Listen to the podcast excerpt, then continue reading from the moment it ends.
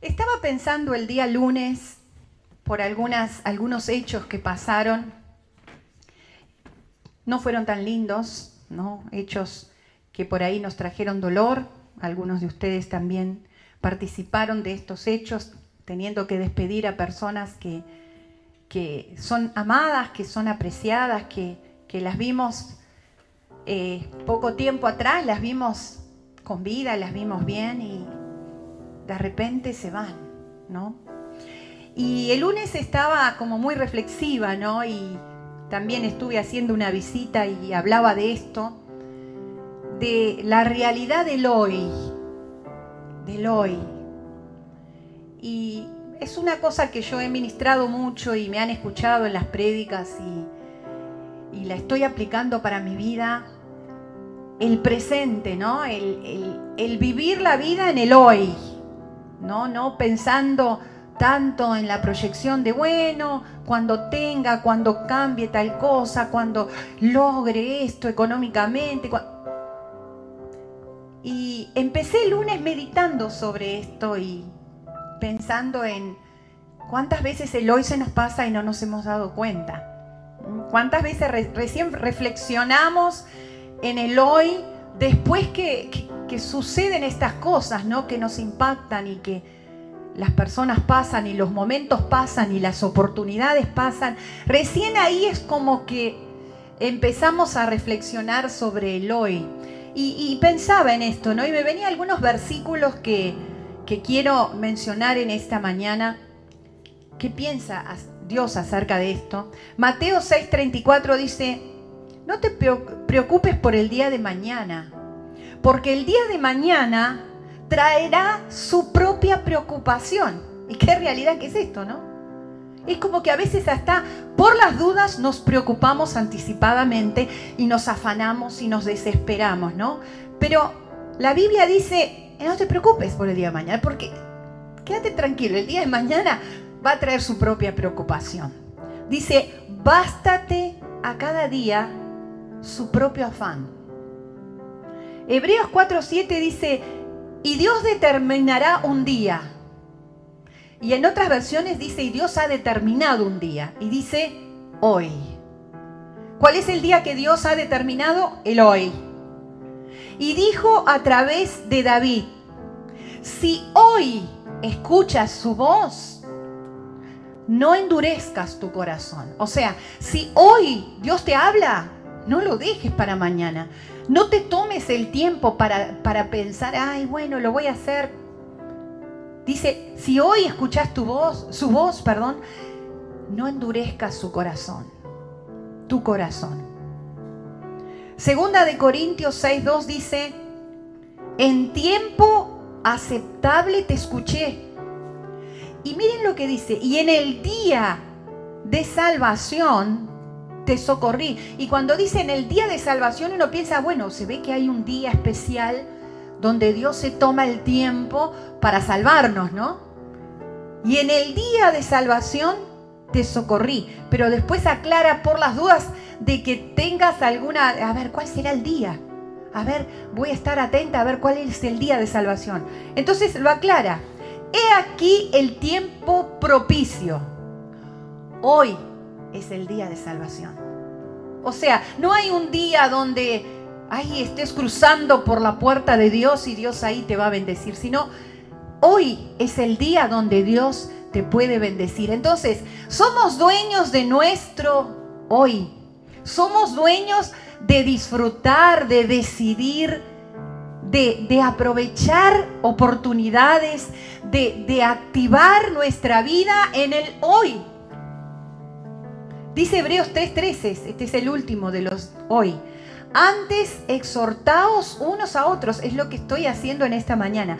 Antes exhortaos unos a otros cada día, cada día, mientras se dice hoy, para no ser endurecidos por el pecado. ¿Qué dice? Exhórtense unos a otros cada día, mientras se dice hoy. Y es una cosa lógica, ¿no? Porque uno dice, bueno, el pasado, ¿puedo volver a mi pasado? A veces está bueno reflexionar, por supuesto, en aquellas cosas que uno por ahí dice, está bien, podría haberlo hecho diferente. No me quiero volver a equivocar. Cosas que uno reflexiona, pero volver al pasado el ser humano no puede. Se puede ¿no? Como decíamos hace unos días, se puede eh, eh, amigar con su pasado, puede sanar, puede restaurar, puede aprender de su pasado. De hecho, si no aprendemos de nuestro pasado, vamos a repetir errores en el futuro. Entonces, no soy dueña de mi pasado. De mi futuro tampoco soy dueña, como también decíamos, y como que Dios reitera esto, ¿no? Se ve que por ahí no lo entendimos bien. Pero sí somos constructores de nuestro futuro. Y bueno, pensaba en todo esto, ¿no? En la importancia de hoy. A ver, ¿qué, ¿qué es lo que Dios tiene para mí en el hoy? ¿Qué puedo disfrutar hoy?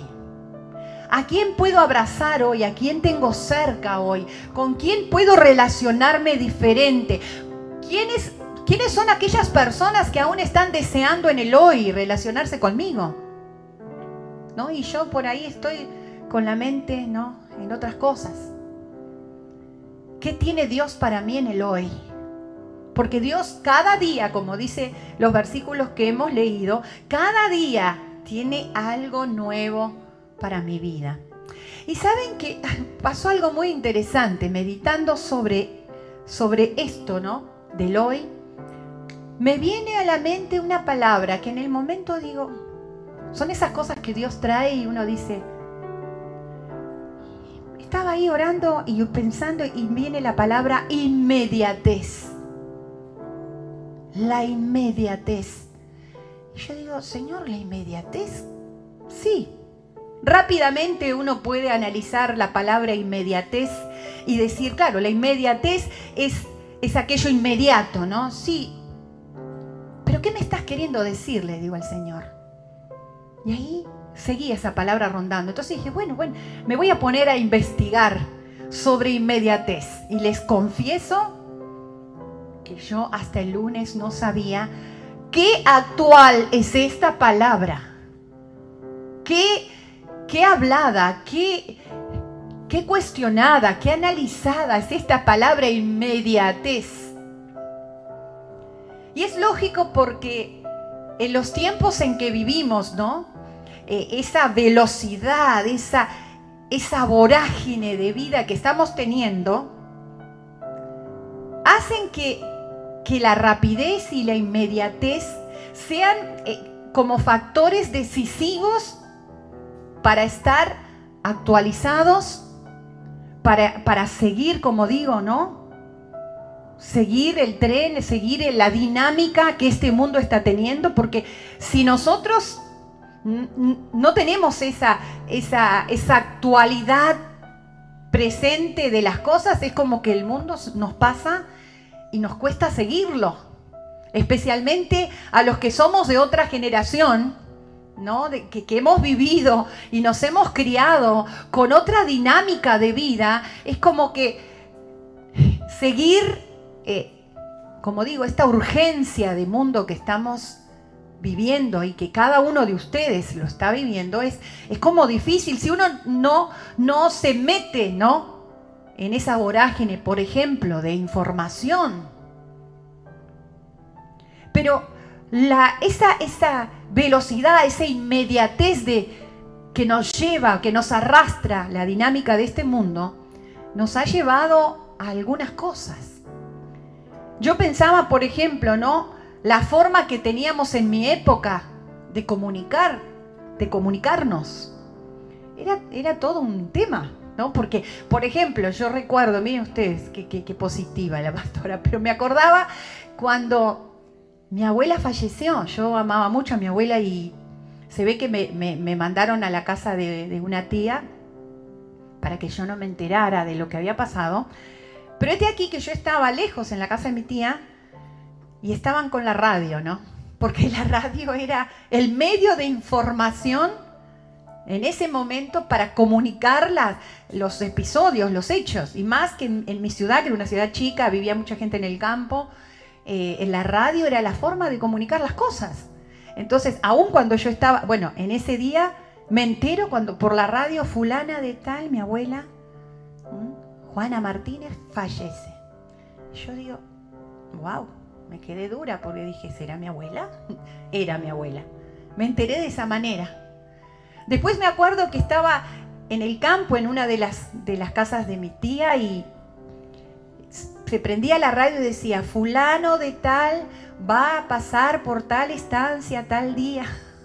Entonces, la radio estaban todo ahí pendiente porque a través de esa manera se comunicaban y a veces pasaban días o meses donde no se enteraban de las noticias porque compara, comparamos con el día de hoy, ¿no? Y yo le puse a este tiempo, porque justo cuando, cuando estaba preparando esto, escuché de lejos, ¿no? Este, como mi hijo que estaba con el celular y decía, pedilo ya. Y yo creo que esta es la época del pedilo ya. Yo lo quiero ya. Quiero tener las cosas ya. No quiero esperar. Entonces, este es el tiempo donde no queremos esperar. Donde por favor no me hablen de procesos porque, porque yo quiero ya. Por eso usamos tanto el pedilo ya. Entonces es el tiempo de la, de la comida rápida, ¿no? Es el tiempo de las relaciones rápidas, donde, bueno, necesito una pareja, necesito a alguien, entonces me comunico, ¿no? A través de mis redes y, digo, che, me mandan uno así, así, así, ¿no? Creo que hasta vamos a usar el pedilo ya, che, me mandan uno con estas características. Es la época donde yo quiero ya tener un hijo, entonces eh, está bien, ya, no importa las condiciones, no importa las cosas, o sea. Y a veces es el, también el, ya en el decir, eh, te tengo que comunicar algo importante y ya no me quiero sentar con vos. Te lo mando por WhatsApp ahí rápido y, y ya está. Entonces el, la era del pedilo ya, de la inmediatez, de querer todo ahora, nos ha llevado, por lo menos lo que he sentido en esta investigación de la inmediatez, nos ha llevado a perder la diferencia entre lo importante y lo urgente. Hay cosas que, necesitamos en nuestra vida.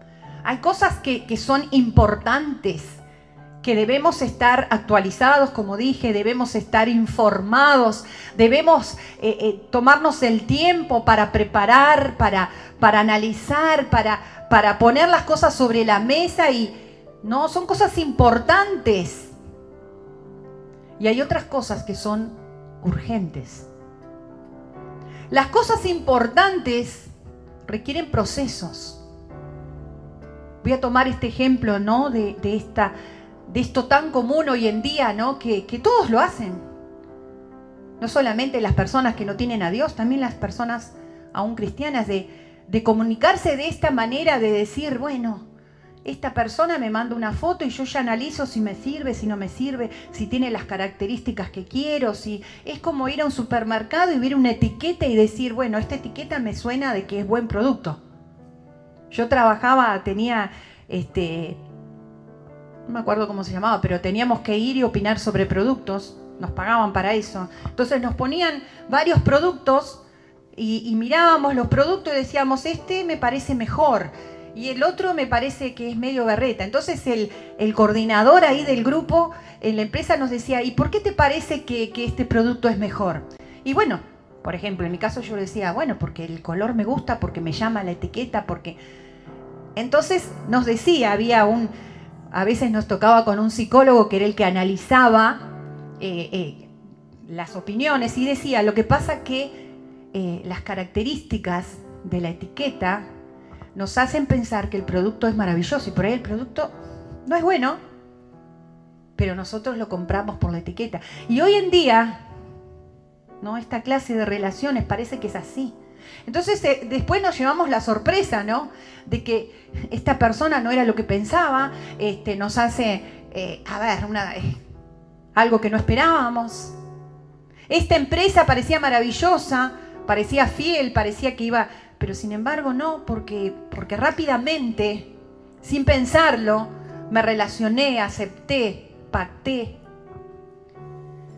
Entonces hemos perdido la capacidad de analizar que lo importante requiere un proceso, requiere un tiempo, requiere, eh, vamos a hablar nosotros los hijos de Dios, requiere a veces tener que esperar, requiere a veces orar, requiere ayunar, porque las cosas en el momento eh, no salen. Las cosas en el momento no nos dan crecimiento. Todos los procesos en nuestra vida, cualquiera sean ellos, cuando los cumplimos adecuadamente, traen a nuestra vida crecimiento, traen sabiduría, traen de que nosotros tengamos, como digo yo, las plataformas para pararnos y poder crecer a otro nivel. Cuando yo no he creado en mi vida una plataforma ¿no? de madurez, de sabiduría, de, de hacer el proceso adecuado y pasar el tiempo adecuado, no va a salir las cosas como yo espero o no van a salir bien.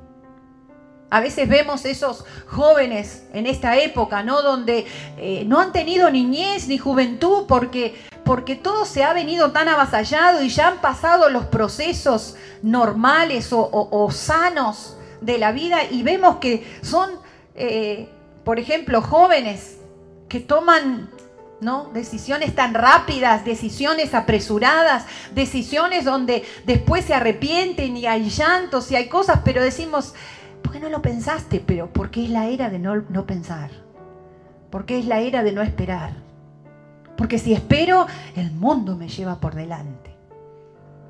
Ahora, hay otras cosas, eso es lo estamos hablando de lo importante, que tiene que ver con lo que dije al principio de saber que en el hoy hay cosas que, puedo hacer, que puedo disfrutar, que puedo...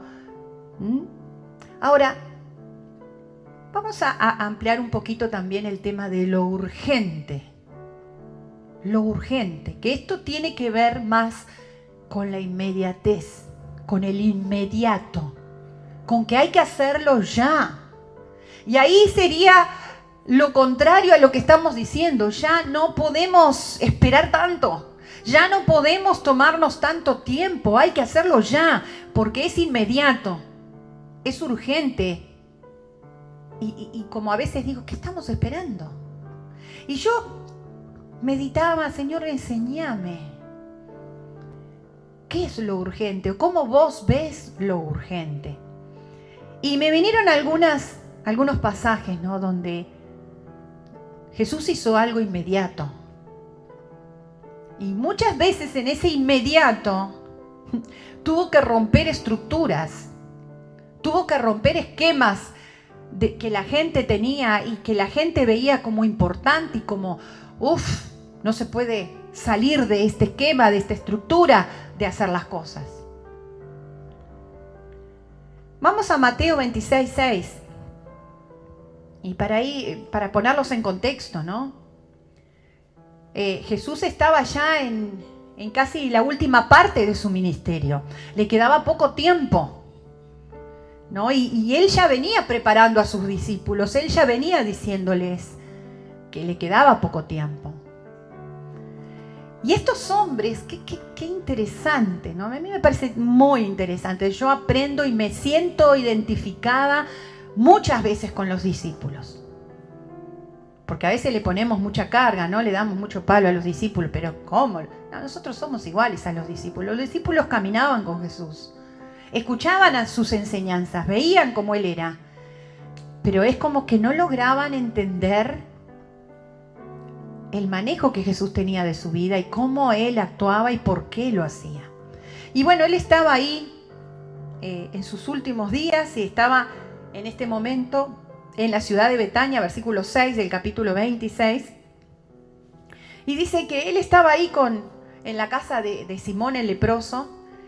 Y dice que vino una mujer con un vaso de alabastro de perfume de gran precio. O sea, vino, entró una mujer y podríamos, hemos escuchado muchas prédicas sobre esto, ¿no? Esta mujer ya estaba rompiendo el esquema del momento, porque una mujer no podía entrar donde había ¿no? un grupo de hombres eh, reunidos y bueno, todo lo que era el contexto de la época. Sin embargo, ella sintió en su corazón que había que hacer algo inmediatamente. Y ella no pensó en qué iban a decir, o cómo la iban a juzgar, o si le iban a permitir. Ella dijo, esto hay que hacerlo ya, inmediato. Y dice que entró a la casa de, de este hombre, de Simón, y, y agarró ese perfume de gran precio y lo derramó sobre los pies de Jesús. Jesús estaba sentado ahí. Quizás habría llegado a esa casa y nadie había hecho lo que debía hacer, que era lavar los pies. No lo sabemos, pero Jesús estaba ahí sentado. Y, miren esto, la reacción de esa, esos discípulos, esa gente que rodeaba a Jesús. Le dijo, Señor, ¿cómo permites que esta mujer te derrame ese perfume? Jesús, ¿vos sabés cuánto vale? Y quiero que presten atención en esto. ¿Vos sabés el precio de eso, Señor? ¿Vos sabés materialmente lo que involucra lo que ella está haciendo? O sea, miren la mirada de los discípulos. Miren donde ellos ponían la carga de la preocupación. ¿no? Uh, lo material. ¿Cuánto vale esto? Y les dicen los discípulos, ¿para qué este desperdicio? Esa acción de la mujer que fue ya, para los discípulos era un desperdicio. ¿Cómo van a gastar tanta plata? ¿Cómo le vas a permitir a esta mujer que desperdicie tanta plata en este hecho? ¿Cuál era el hecho? Que ese perfume había lavado los pies de Jesús. siguieron diciendo, porque esto podía haberse vendido a gran precio y haber dado a los pobres de repente les agarró la preocupación por los pobres, ¿no? Y yo pensaba, era válido. Claro, era algo importante. Habían pobres en esa época. Claro, habían pobres en esa época. Ahora yo pregunto, ¿Jesús no se había preocupado de dar de comer a los pobres en el momento adecuado? Él había no había permitido que nadie se fuera con hambre. Que cada uno tuviera lo que correspondía. Pero ahora estos discípulos se preocupaban por los pobres. Y, y esto es algo que pasa frente a, este, a un hecho parecido con este que ahora vamos a ampliar. Nos preocupan, uy, pero ¿no podríamos haber hecho con esta plata tal cosa y tal otra? Mira esta persona cómo gasta en esto, en este hecho, y ¿no podría haber usado esa plata para, para alimentar a los pobres?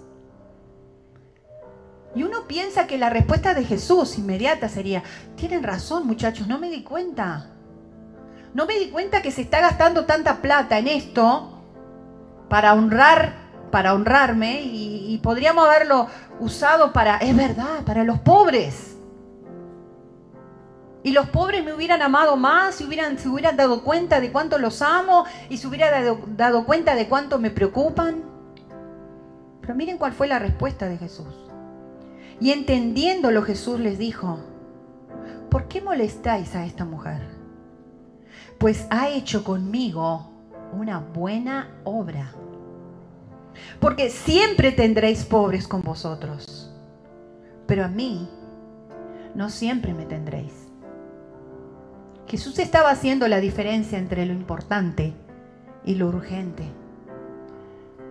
Hay cosas que no siempre vamos a tener. Hay cosas que son de un momento especial, que requieren, no importa qué, todo lo mejor de nosotros, todo lo material nuestro. Indudablemente estos discípulos todavía tenían un corazón materialista, que para ellos era más importante la plata gastada que la actitud. Dice, porque al derramar este perfume sobre mi cuerpo lo ha hecho a fin de prepararme para la sepultura. De cierto os digo que donde quiera que se predique este evangelio, miren esto, donde quiera que se predique este evangelio, o sea, lo, el hecho de lo que la mujer hizo, o sea, e, esa acción de esta mujer era parte del Evangelio. No era una acción alocada. Oh, mira la plata que gastó para honrar y para ser parte del Evangelio. Hermanos, el poder hacer una acción, no importa cuáles sean lo que tengamos que invertir, que es parte del Evangelio. El Evangelio es cuando nosotros impregnamos a Jesús en el, en el completo de un ser humano. A veces solamente no nos preocupa el espíritu. A veces solamente nos decimos, bueno, tengo que poner toda mi carga, todo mi... Eh, pero nosotros somos espíritu, alma y cuerpo. Esta mujer estaba ungiendo el cuerpo de Jesús. Estaba honrándolo de esa manera.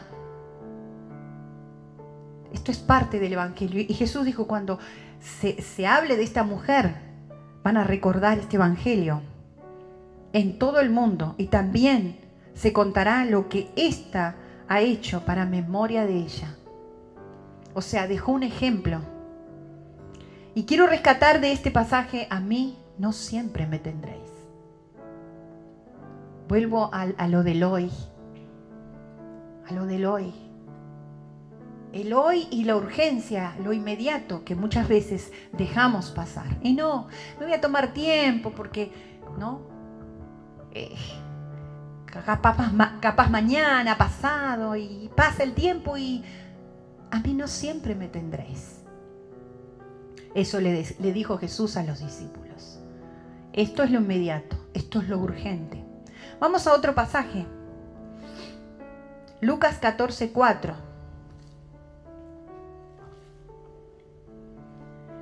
Dice, vamos a poner en contexto, 14, 4. Vamos a leer del 1. Dice, aconteció un día de reposo que habiendo entrado para comer en casa de un gobernante, que era fariseo, estos le acechaban. Qué raro, ¿no? Y aquí estaba delante de él un hombre hidrópico, un hombre que estaba enfermo, no vamos a hablar y darle este, relevancia a la enfermedad, pero entonces Jesús habló a los intérpretes de la ley y a los fariseos diciendo, ¿Es lícito sanar en el día de reposo? Mas ellos callaron. Y él tomándole le sanó y le despidió. Y dirigiéndose a ellos, y acá viene lo importante, él, ¿por qué preguntó si era lícito? Porque había una ley que no se podía hacer absolutamente nada el día de reposo. Ni siquiera una acción como esta de sanar. Dirigiéndose a ellos dijo, ¿quién de vosotros, si su asno o su buey cae en algún pozo, no lo sacará inmediatamente, aunque sea un día de reposo? ¿Qué estaba queriendo decir Jesús? ¿Qué eran para ellos el asno o el buey? Era su medio de trabajo. Si no tenían un asno o un buey, iba a ser difícil trabajar con los trabajos que se hacían en esa época. Entonces, en otras palabras, vamos a actualizar este pasaje. A ver muchachos, ustedes están catalogando lo que voy a hacer en el día de reposo. Ahora díganme la verdad. Para ustedes no es importante si les reclaman algo del trabajo, si los mandan a trabajar un domingo, si mandan que ustedes pasen seis horas trabajando un domingo, ¿no lo van a hacer? ¿No hacer inmediatamente van a ir a hacer eso? Estoy segura que algunos dirían, no, bueno, pero... No, pero ellos no dijeron nada. ¿Y cuántas veces nos pasa a nosotros? Es importante. Es nuestro asno, es nuestro buey, es nuestro trabajo. Hay que hacerlo y largamos todo y pasamos horas en nuestro trabajo. Pero a veces, cuando hay que hacer algo, algo que tiene que ver con lo que es lo que Dios quiere que hagamos, ya tenga que ver con nuestro ministerio, con nuestro, no sé, nuestro obrar para Dios. Ah, no, no, pero es el día de reposo yo me debo ocupar de mis cosas y... No, no, es el día de reposo. ¿Qué es lo importante? ¿Qué es lo urgente? Para Jesús lo urgente era hacer lo que su padre le mandó a hacer, que era predicar el Evangelio y actuar un Evangelio o manifestar un Evangelio vivo, un Evangelio ya. Esto hay una necesidad y yo la hago. Tengo que, desarrollar esto para Dios, lo hago. Con la misma urgencia y con el mismo inmediato, como dice acá, que voy a sacar a mi asno o mi buey del pozo. La inmediatez, lo inmediato, lo urgente. ¿Qué es lo inmediato y urgente para nosotros? ¿Hacemos la diferencia? Lo último fue, y lo voy a mencionar así rápido para que nos hagamos a contexto. Estaba Jesús reunido, estaba también en algo importante, en algo que para él era urgente. Y vino su familia a buscarlo. Y le avisaron, ¿no? Y le dijeron, y yo pensaba, papá, yo dejaría todo y me iría a ver a mi familia. Y Jesús le, les respondió, miren, avísenle a mi familia que en este momento esta es mi familia. En este momento yo, es esto para mí lo urgente. Y uno dice, ah, wow, Jesús, era tu familia. Eso era lo, urgente, tenías que... Ahora, si pensamos fríamente, decimos que Jesús no le importaba a su familia. No, es verdad. Dios, eh, Jesús Siempre le importó su familia. Es más, él cuando estaba en sus peores momentos en la cruz, ¿no? Ahí dolorido, en toda esa situación tan fuerte, él no se olvidó de que tenía una madre y se hizo cargo y dijo, atendé, por favor Juan, atendé a, mi madre. Y él dejó todo encargado para que su familia estuviera bien. Jesús le importaba a su familia. Pero en ese momento él supo hacer la diferencia en qué era lo importante y qué era lo urgente, lo inmediato. Lo inmediato para él era que él se estaba ocupando de algo que necesitaba hacerse en ese momento.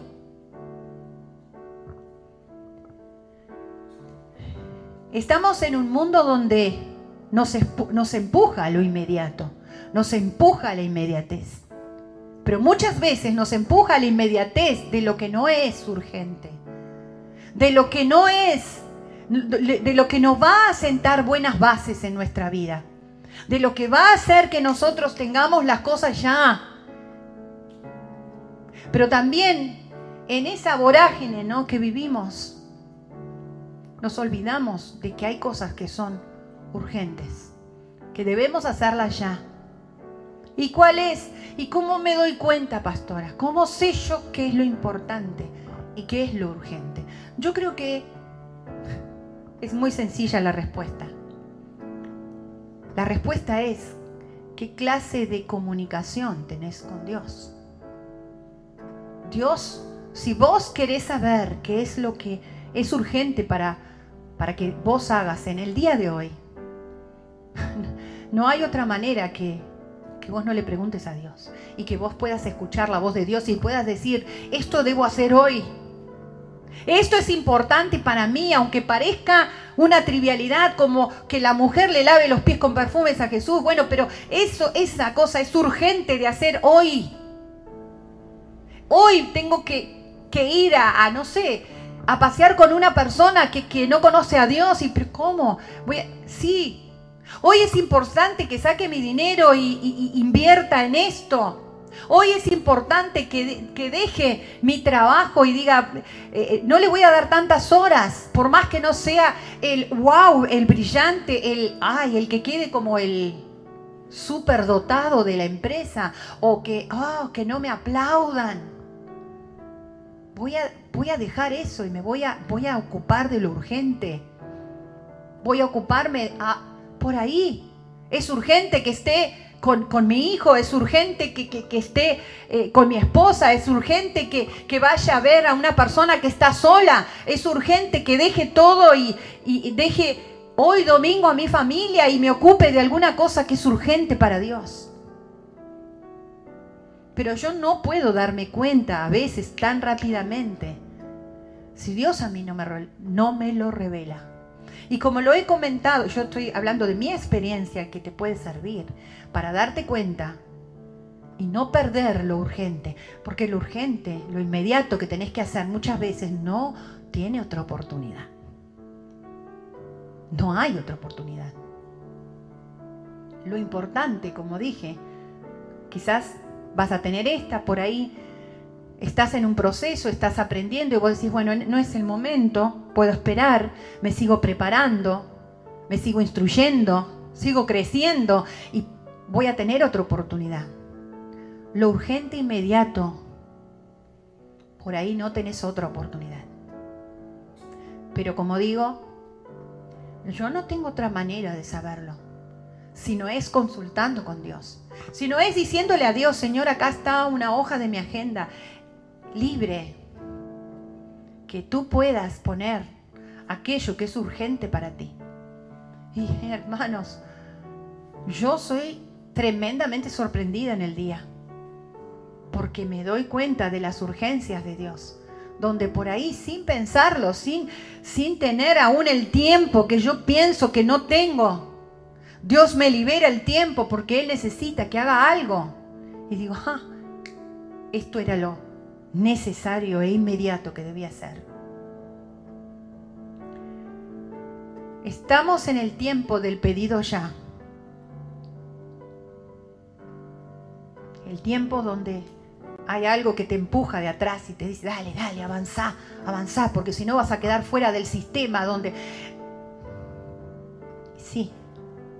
pero que sepamos hasta qué medida podemos avanzar y cuáles son las cosas que están en juego en nuestra vida y cómo nos pueden afectar a corto y largo plazo ese empuje de hacer las cosas ya sin meditar.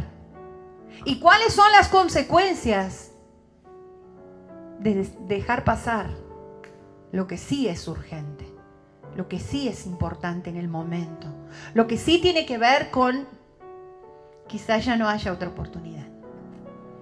Entonces es importante que podamos pensar en esto y podamos llevar una vida donde podamos hacer cada día, como dice, mientras se dice hoy, que podamos hacer su voluntad inmediata. Quisiera orar por cada uno de los que están analizando esto en sus vidas. Y yo te animo a que analices qué cosas estás dejando pasar. Me venía también orando por esto. Eh, ¿Cuántas cosas dejamos pasar para tratar en nuestra vida? ¿Cuántas cosas decimos, ya, ya me voy a ocupar, ya la voy a tratar, ya la voy a sanar, ya la voy a hablar? ¿Cuántas cosas estás dejando pasar que son urgentes en tu vida? Que siguen trayéndote consecuencias, que siguen haciéndote perder cosas importantes. ¿Cuántas cosas son inmediatas y las estás dejando pasar? No dejes más pasar lo urgente. No dejes más pasar aquello que sabes que lo tenés que hacer y que te está haciendo mal. Vamos a orar. Padre, te damos gracias por todo lo que tú nos vienes hablando, por la advertencia de que el día de salvación es hoy, el día de hacer lo pertinente es hoy. El día de abrir mis ojos y darme cuenta que hay cosas que necesitan un proceso en mi vida. Necesito prepararme.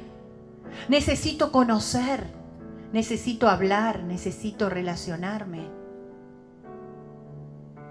Si quiero lograr algo en mi vida, tengo que entender que hay momentos donde debo cumplir procesos. Donde si cumplo esos procesos, realmente voy a llegar a donde quiero porque, como dice tu palabra, tú nos quieres dar aquel fin que nosotros esperamos. Pero ayúdanos a darnos cuenta, Señor, que hay cosas urgentes. Hay cosas que hay que hacerlas ya. Y no dejar pasar más tiempo. Porque como tú dijiste, a mí no me van a tener siempre. Y tomo esas palabras y pienso, hay personas que no las vamos a tener siempre. Que no las vamos, no, no nos vamos a poder relacionar, conocer, profundizar, demostrar amor, demostrar perdón. No la vamos a tener siempre. Porque pasan por nuestra vida o se van a la eternidad y perdemos esas oportunidades. Porque no consideramos que hay cosas urgentes que tenemos que hacer. En este mundo donde la inmediatez nos empuja a hacer cosas a veces alocadas, a veces eh, eh, eh, no cumplir procesos, a veces querer las cosas ya, también nos llevan a que no entendemos que hay cosas que estamos perdiendo que son mucho más urgentes que lo que nuestro egoísmo, que lo que nuestra inmadurez, que lo que nuestra falta de cordura nos está llevando a hacer. Espíritu Santo, solamente tú, con el poder de la palabra de Dios, como dice Hebreos, puedes separar las cosas, puedes ayudarnos a analizar lo que es ya urgente de hacer.